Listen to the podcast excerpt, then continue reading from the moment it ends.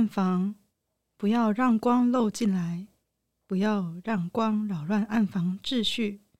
这里要洗出，不管你接不接受的镜头。这里要说山路弯曲或笔直的甜言蜜语。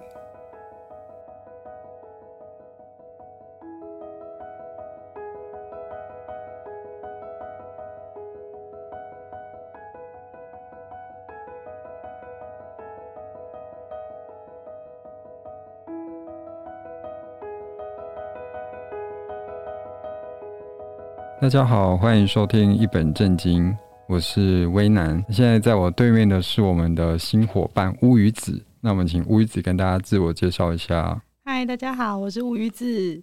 刚刚大家在前面听到的那首诗，就是由乌鱼子朗诵的，是个新声音。希望我们后面有很多一起录音的机会，也希望大家可以多听到他的声音。嗯，那我们今天要聊的是台湾文学时光的延伸哦。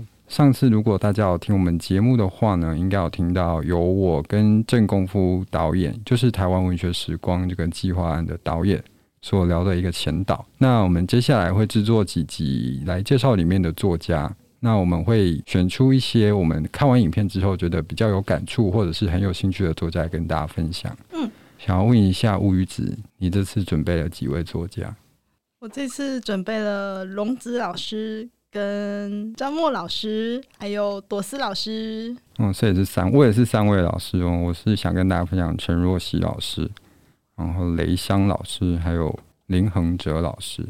那这个影片计划呢，每一位老师都有一部影片，那大家有机会可以上台湾文学馆的 YouTube 频道，然后里面有一个台湾文学时光的播放清单，嗯，可以看到这十三位老师完整的影片。拾是捡东西的捡拾的拾，捡拾的拾，光阴的光，嗯、台湾文学时光，在那边可以看到老师们的身影的纪录片。对，首先我想要跟大家分享陈若曦老师。那陈若曦老师的影片叫做《无悔陈若曦》。那陈若曦老师小时候叫做朱子，对，那后来也有一个本名，新的本名叫做秀美。那个秀美的来源其实蛮有趣的，大家可以到影片去看一下。那秀美秀美叫久了，陈若曦老师后来觉得秀美这个名字不太适合他，他觉得自己的个性太豪爽了，他就给自己取了一个叫陈若曦的笔名。那至于为什么若曦老师会觉得比较适合他，这可能就是老师自己心里的一些感触吧。为什么？怎么了吗？是想到什么事情让威南这么的开心呢？因为我当初来看的时候，我觉得若曦这个名字还蛮琼瑶的。好像很像女主角或是女配角的声音，对呀、啊，觉得蛮有趣的，蛮适合老师的、啊。曦、嗯、这个字是光明的那个曦嘛？对对对，那蛮蛮贴合他的，嗯嗯嗯。对他的个性来说，陈若曦老师他的作品其实蛮多现实上的政治色彩，还有因为他经历过的小时候经历过的那些时期，所以他有一些忧国忧民的情怀在他的作品当中。哦，所以可能一些像我们所说的一些光、一些希望，可能是他很追求的东西。所以他会想要叫若曦老师，当然这是我们自己的揣测了。那陈若曦老师在影片里面有讲到很特别的地方，是上大学的时候啊，他们的国文课就要交作文，老师说你们一人交交一篇作文上来。那个时候老师就写了一篇短篇小说，叫做《周末》，就交出去了。直到下一次上课的时候，在发作文的时候，大家都拿到了，就只有陈若曦老师的没有啊？为什么？那陈若曦老师就觉得奇怪，他去问老师说：“哎、欸，老师，那我的作文为什么没有发回来呢？”那老师就跟他说：“哦，我拿去投稿文学杂志了。”这么这么行动派的是吗？对，就是可能老师觉得他写的很不错，就拿去投稿夏季安老师创办的一个文学杂志。那这个文学杂志在当时投稿这一个杂志，在当时算是一个大事。如果你是可以被刊登出来的话呢，就是表示你的作品可能是非常的有能见度，也非常的有反应的能力。当时那个作品被投稿到文学杂志的时候，陈若曦老师有拿到一笔稿费，那那个稿费是一千个字四十元。四十元。对，那其实我们不太知道那时候的币值是要怎么换算啊？对，可是稍微看一下，好像是还不错的一个稿费。嗯，我大概查了一下，日治时期，嗯、呃，战争前的话，一位公职人员的月薪大约是三十到五十元。哦，所以，哎，所以他投稿一篇的稿费就可以一个月 不用工作。有这么夸张吗？对，如果有听众知道更详细的，可以在留言跟我们讲。哎、哦，对，其实像以前皇冠出版社的那个时候的签约作家的话，似乎你好像就是签约下去，你就是一辈子就是不愁吃穿了。在那个出版的辉煌年代，如果是皇冠，还蛮有可能。对啊，对啊。这不过现在因为出版行业不景气，嗯、也有可能是书本整个行业的关系，对，所以现在的稿费那个我也不了解，可能。以前比较这个再聊下去就伤心了啊。这个关于这个，我们有机会再做一期节目。你说讲稿费还是讲出版业的？有机会再做一集视频跟大家说说。怎么会突然变这样？那回到陈若曦老师身上哦，其实陈若曦老师她经历的事情比较特别一点哦。她其实，在民国五十几年的时候，她有随着丈夫至中国定居。那个时候，台湾是思想比较前置的时候。那她的先生觉得中国哎，好像在发展哎，那我们去看看好了。不过很多人都是劝她说，哎，你不要去，你不要去。不过她还是就前往了。结果不知道到那边竟然碰上了文化大革命。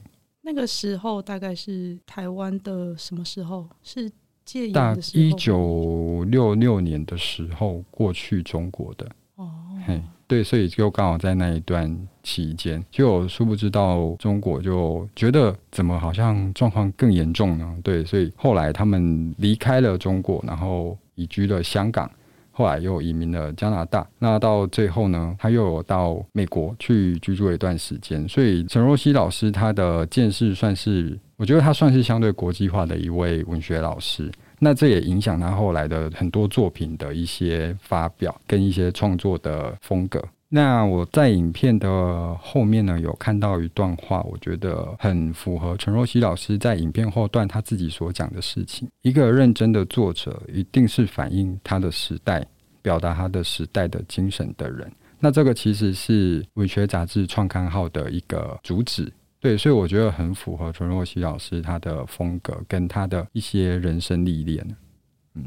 嗯。这边补充一下，就是戒严令是一九四九年到一九八七年，嗯，所以他老师去了一九六六年去中国那段时间，台湾还处于戒严时期，哦。然后他去了之后，居然又碰上文化大革命对，真是。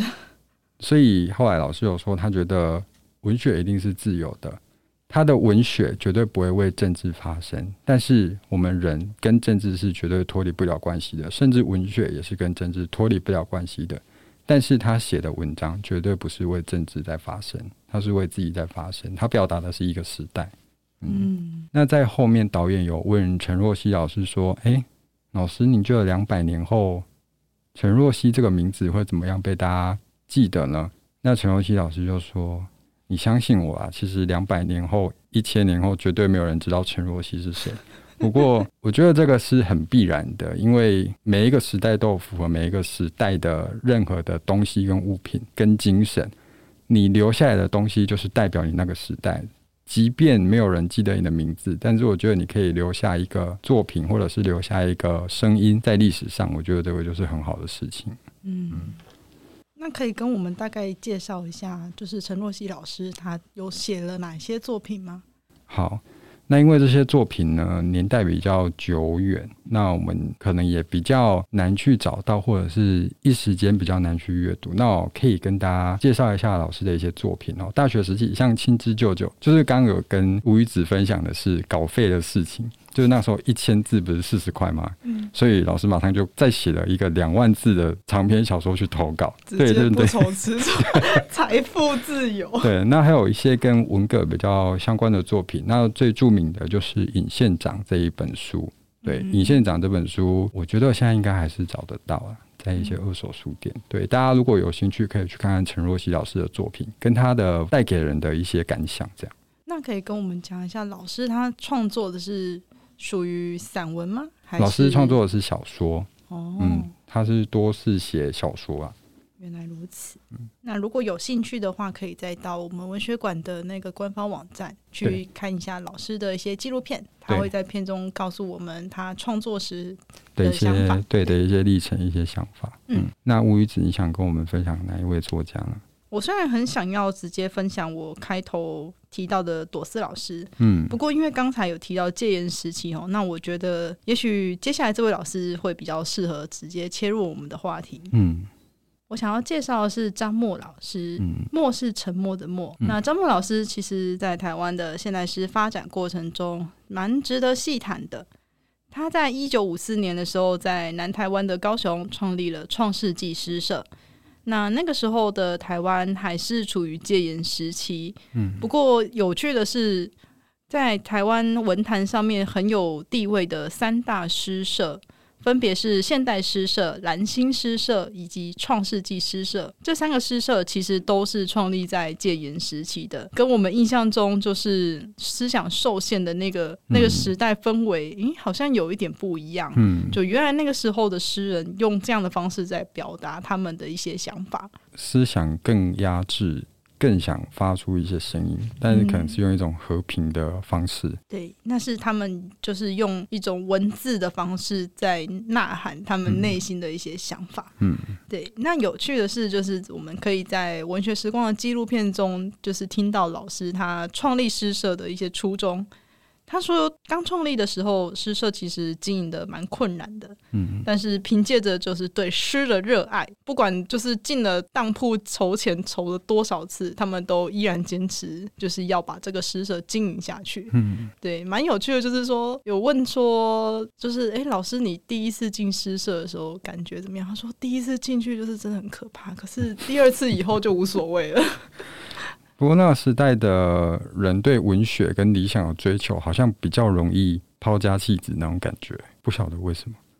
可能有一种壮士未酬身先死，是那种破釜沉舟，反正我无后顾之忧。带着一根笔往前冲进战场，有点太 over 了。对，那蛮有趣的，就是说张默老师他在南台湾创立，但是为什么要选在南台湾？其实是因为当时北部有一个蓝星诗社，嗯、那创立者也是老师认识的熟人，他就觉得说不行，北台湾有诗社，我们南台湾怎么可以没有？嗯、所以他就在南台湾创立了诗社，他就觉得、嗯、哦，这样子就平衡了。哦，重南北发展平衡，怎么可以只有北部呢？原来从那个时候开始，南北就有些对立了，而、啊、是这样子吗？当然不是啊，我们是最和平的一个节目啦，对不对？那威南好像有提到说，他对一位雷香老师，嗯、他觉得他的作品很不错，可以跟我们介绍一下雷香老师吗？其实，在影片中看到雷香老师。在文学上面的作品琢磨不多，但很多是看到绘画上面的。不晓得乌鱼子有没有看到雷香老师的这个影片？就是影片中不断的可以看到老师的一些绘画作品，以及他对绘画的一些追求，还有他绘画的日常。这是我觉得这部影片很好看的地方。那当然还有雷香老师的一些作品。那说到雷香，大家知道是雷光下的爸爸吗？有知道这一趴吗？我们第一集好像有提到。对，那其实雷香老师比较特别的是，其实雷香老师他不是文学方面出身的人，他是身兼多职啊，标准的斜杠青年，就是在讲雷香老师。那他可以写作品啊，那也可以当画家，他甚至还拍过一系列的纪录片。好像对他来讲，他的艺术发生管道从来就不是单一的。嗯，那可能是他的生长背景的关系，因为他从嘉义到台北。哦、他的对他从嘉义北上到台北，对呢，嘉义人，嘉义人怎么了吗？艺术之乡，是吗？没有想到，就是嘉义诞生很多很有名的画家，哦、对，对对对。是、嗯欸、那个谁，陈澄波，那个谁太失礼了，陈澄波老师，对，陈澄波老师前辈。对啊，那因为从嘉义到台北，一时间那个视觉还有生活上的冲击，其实对后续雷香老师的创作影响蛮大的。那不管是从文字转到绘画，还是绘画转成文字，其实我觉得他都做得蛮游刃有余的。那在里面有一个蛮特别的部分是，雷香老师他除了跟我们分享他的画作之外，还有看到他有一个小本本。小本本，他的小本本是他在路上，或者是他走到哪里，他觉得诶，观察到这一幕是很不错的，他就在小本本上面先描绘出一些类似草稿的东西。哦，所以他会随时随地速写吗？对，就是算是 sketch up。就是是灵感小本本。对，其实那个小本本还蛮重要的。不知道乌鱼子有没有这种经验？就是你在路上，或者是你在骑车，不管什么时候，突然想到，因为其实我自己也有在写东西。那有时候骑车，我就会想到很漂亮的句子，但是我很想停下来，但是我觉得快到了，我等一下一定会记得。但是你一定会忘记，你有这种经验吗？其实乌鱼子的手上总是充满了原子笔的痕迹。哦，对对对，完全可以理解他那个小本本存在的意义啊。啊，可是我没办法写在手上。哎、欸，对，真的乌鱼子的手上到处都是原子笔，我想说，你怎么不写在纸上呢？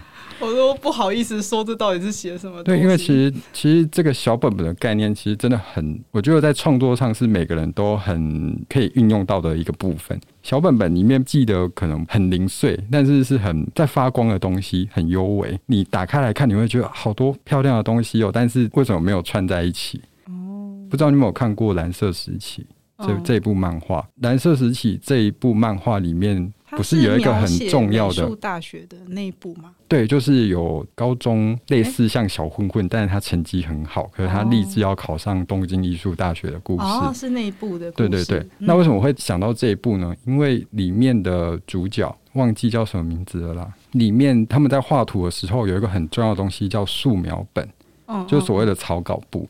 那草稿簿对于他们的构图是很重要的一个前面的一个部分，就是你可能要用什么素材，然后你要用什么布，它就是一个创立阶段的最重要的一个领域。对，那他甚至到他要去考艺大的时候，哎、嗯，艺大不是台湾的艺大，是日本的东京艺大。对，那草稿本对他来说，他甚至是一个评分的标准。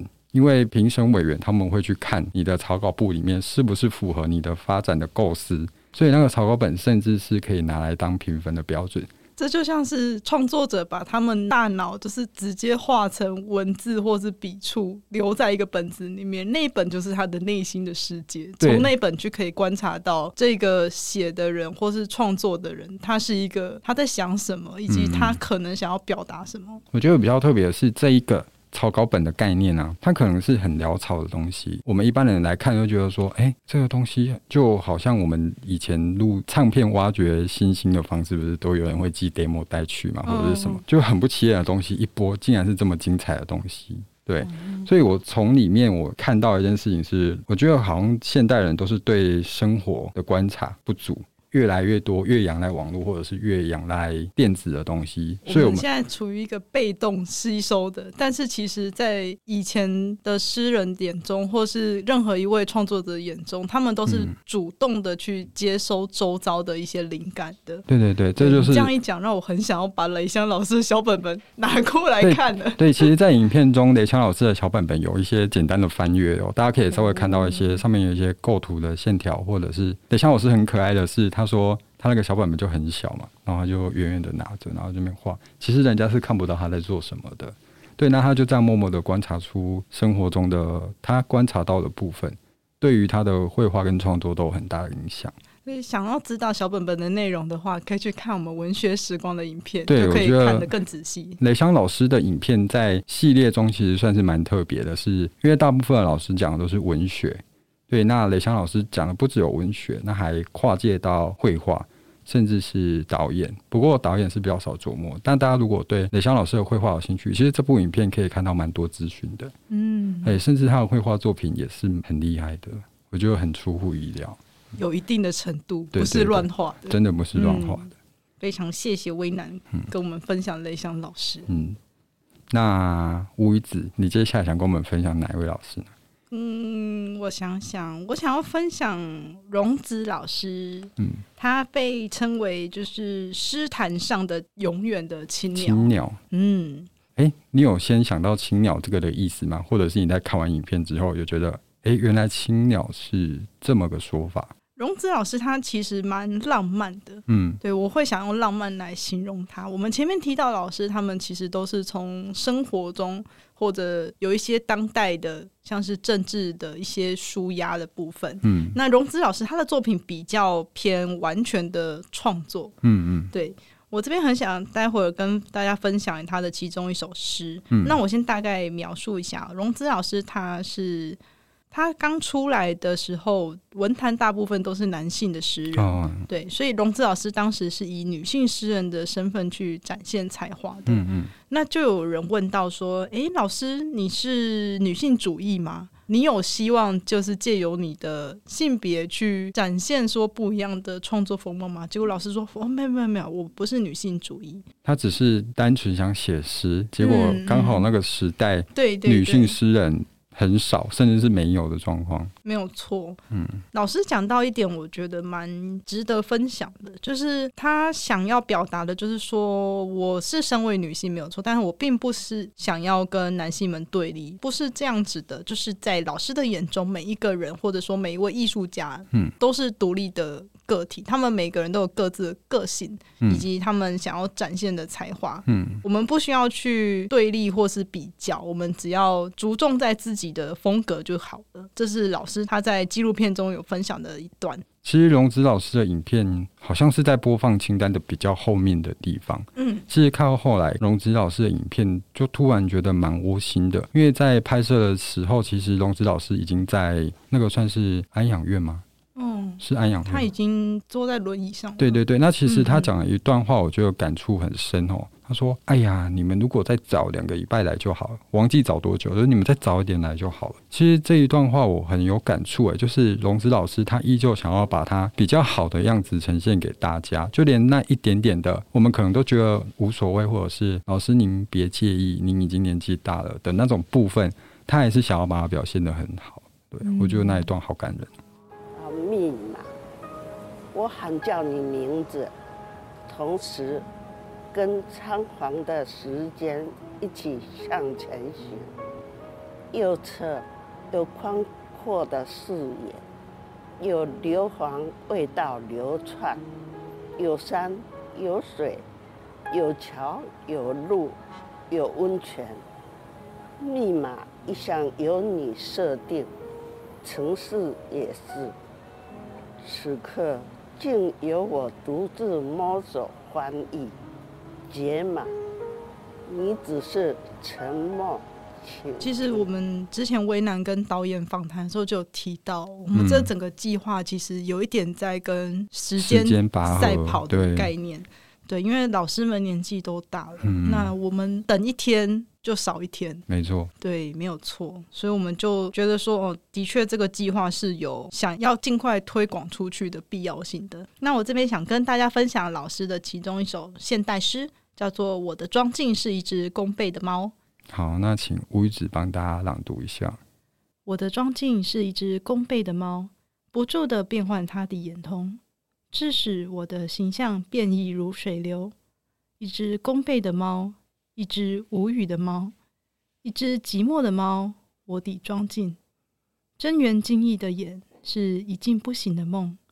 波动在其间的是时间，是光辉，是忧愁。我的装进是一只命运的猫。嗯，谢谢乌鱼子的朗读。其实听以前的诗，我觉得颗粒感很重。我不晓得为什么，就是如果你投影在荧幕上，你会觉得色调比较柔和一点。嗯，有一个朦胧的。对，就是以前的诗，我觉得文学性很高。嗯，对，对生活的观察很深。现代诗可能创作的方式更多元啦，也没有不好。但是我觉得读到对读到以前的那种诗，就是有一种好像黄黄的旧旧的感觉，但是读起来很有味道。嗯，它有一个。经过历史横流的，对，冲刷过后的一个淬炼过的一个怎么不知道该怎么形容？对，就是感觉它是，是一个没有办法，它是已经挑选过的，嗯、对，对，对，对对对，然后才会留在那边，然后我们读起来就觉得哦哇，这么有时代感，但是这么有感触。就好像我想到一个画面，想分享一下，嗯、就好像那个纱巾被冲沙，嗯、被水冲沙到岸上的时候，它那个闪闪发亮的感觉。对，就是，嗯，就有一种朦胧，然后有一种粗颗粒感，但是粼粼发光。嗯、天哪，我们怎么会讲出这种的？我们都文学起来了，太棒了！我们读着读着都文学了。嗯，对，这其实我就是觉得很美啊。嗯，对，讲。长篇大论就是用三个字来形容，就是很美。嗯，对，很美，就非常。我刚刚讲了两个字，对不对？你刚刚说三个字，很美。好，两个字，很美。很漂亮。好，那吴宇子还有想跟大家分享的老师吗？我想要最后来分享我在开头的时候念的朵斯老师的诗。嗯，对，朵斯老师其实又更，如果说荣子老师是比较容易去触动的一个美感的老师的话，嗯、那朵斯老师我觉得更加的生活性。他很潮流哎、欸。对，我觉得其实朵斯老师是我读的老师中最讲近代话，有点怪怪。好像好像你会觉得。节奏跟我们现在的生活比较接近一点，对对对，他比较已经不是像我们前面读的老师，跟我们好像已经隔一个世代了。他比较 popular 一点，没 比较摩登一点。对，对，朵斯老师的诗就是我觉得任何人都很好读。嗯，他不会说你一定要能够读懂文学诗，他就是很生活。嗯，那他有一首叫做《密码》的诗，嗯，是他的儿子刚车祸。他当时哦，这一段好感人哦，很忧郁的时候，嗯、老师说他跟家人一起捧着骨灰，嗯，往阳明山的真爱楼前行的时候，嗯，他的悲痛郁闷在心中，所以他不知道该怎么去抒发他，于是他就拿起他的纸笔，就是在他的也是他的小本本，上面就写了一段诗文，那就成为了他的其中一首创作，叫做《密码》。哦，密码这一首诗在影片里面又有呈现出来。嗯嗯嗯，那你要跟我们分享一下吗？我在想，威南有没有兴趣念呢？为什么突然被 Q？密码？对呀、啊，因为我觉得就是因为人家上，对，好，那我，我觉得你来念吧，比较有感觉。那我来跟大家朗读一下朵斯老师的密码。密码，我喊叫你名字。同时，跟仓皇的时间一起向前行。右侧有宽阔的视野，有硫磺味道流窜，有山有水，有桥有路有温泉。密码一向由你设定，城市也是。此刻，竟留我独自摸索翻译解码。你只是沉默倾听。哇，这首诗跟老师的生活面貌好像重叠度很高，就是他的生活所经之地。第一次读这首诗的时候，我想到的就是，嗯，我想到就是有些可能不太懂三 C 的老人家，你说解锁什么的？对，他们的密码真的就是由他们的儿女去帮忙设定的。对，而且甚至就是那种很简单的啊，可能儿子的生日啊。嗯或者是，那你帮我设定一下这个密码。对，那用你的生日啊，对对对 对对，什么结婚纪念日之类的。对，那他这段诗其实就透露了一种，他从前的这些密码都是由他的儿子去设定的。嗯，结果他儿子骤然离世。嗯，他就觉得说。你怎么就这么走了？那有你设定的这些城市，你走了之后，没有人帮我解，我只好自己想办法摸索的那个心情。我觉得老师他蛮通俗的，嗯，他的诗很好理解，你不用不会需要用太多太费神的词汇去理解它。嗯，大概了解无语子的意思。嗯嗯嗯，很摩登的女性。对啊，其实影片里面可以看到。虽然我们有提到他丧子之痛，不过朵子老师的生活似乎就是一直在找寻一种跟生活上的和谐吧。他也努力过得很开明、很快乐，我觉得这个是很不错的。嗯，而且朵子老师也是嘉义人。哎、欸，我们今天 对啊提到很多嘉义人，我觉得嘉义真的是艺文之都。真的吗？不是台南吗？是 要开要要开战的 是吗？没有没有没有开玩笑。其实台湾到处都是，台湾也要内战的。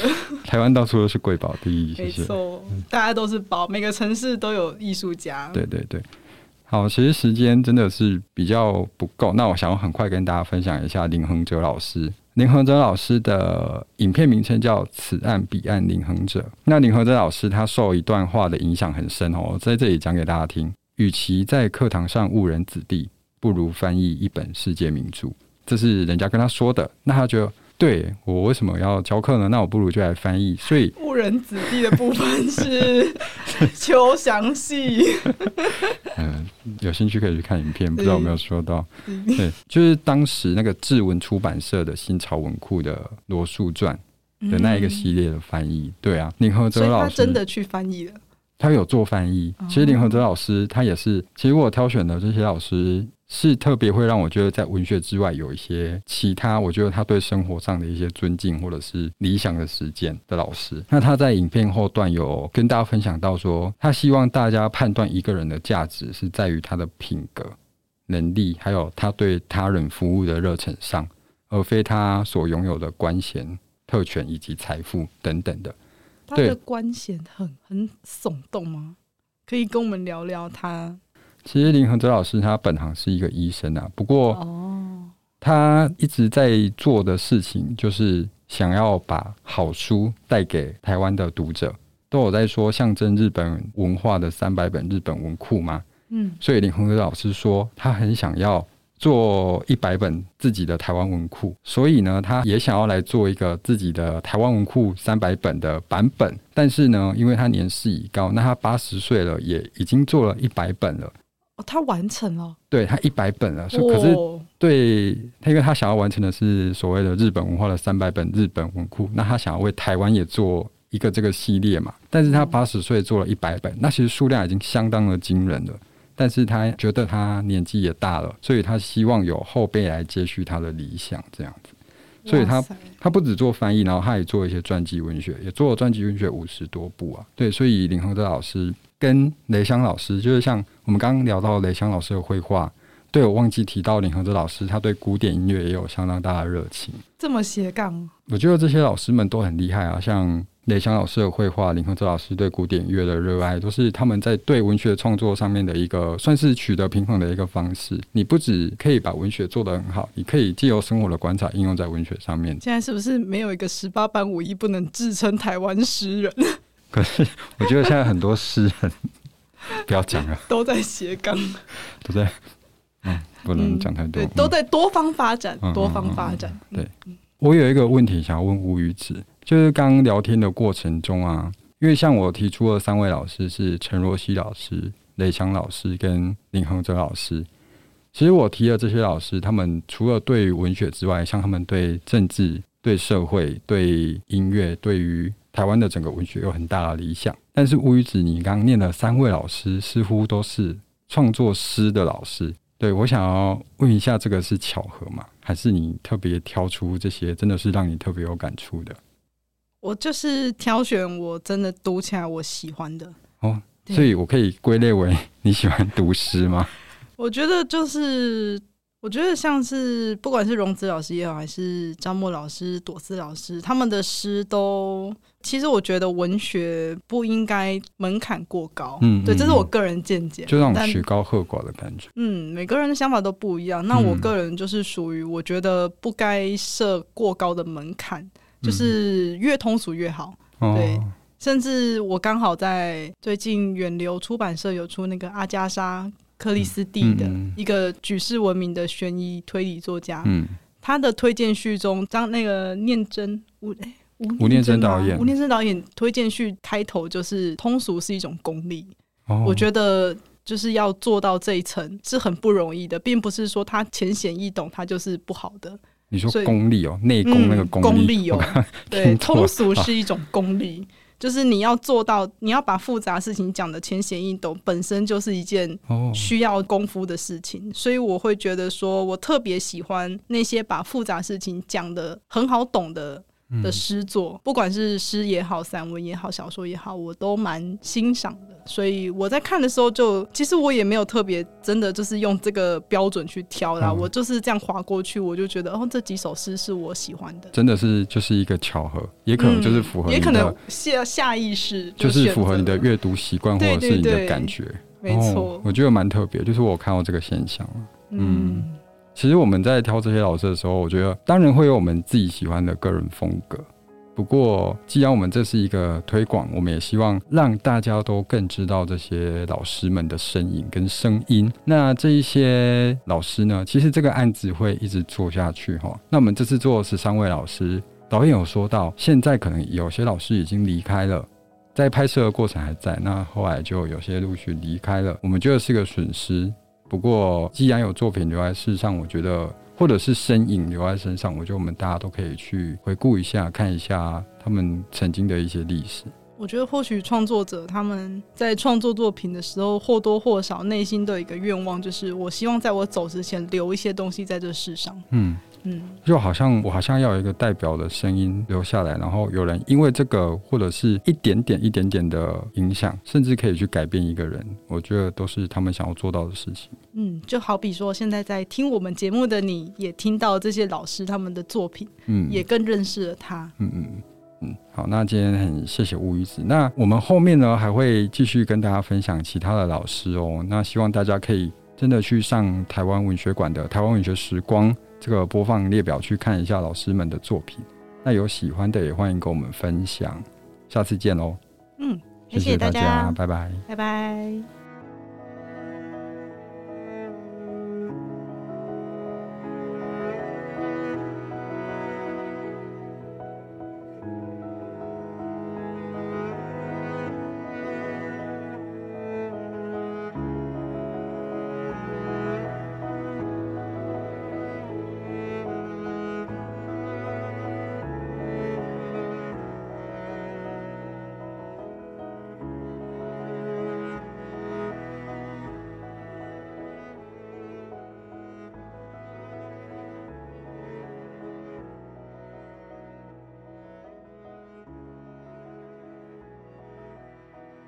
为什么要叫乌鱼子？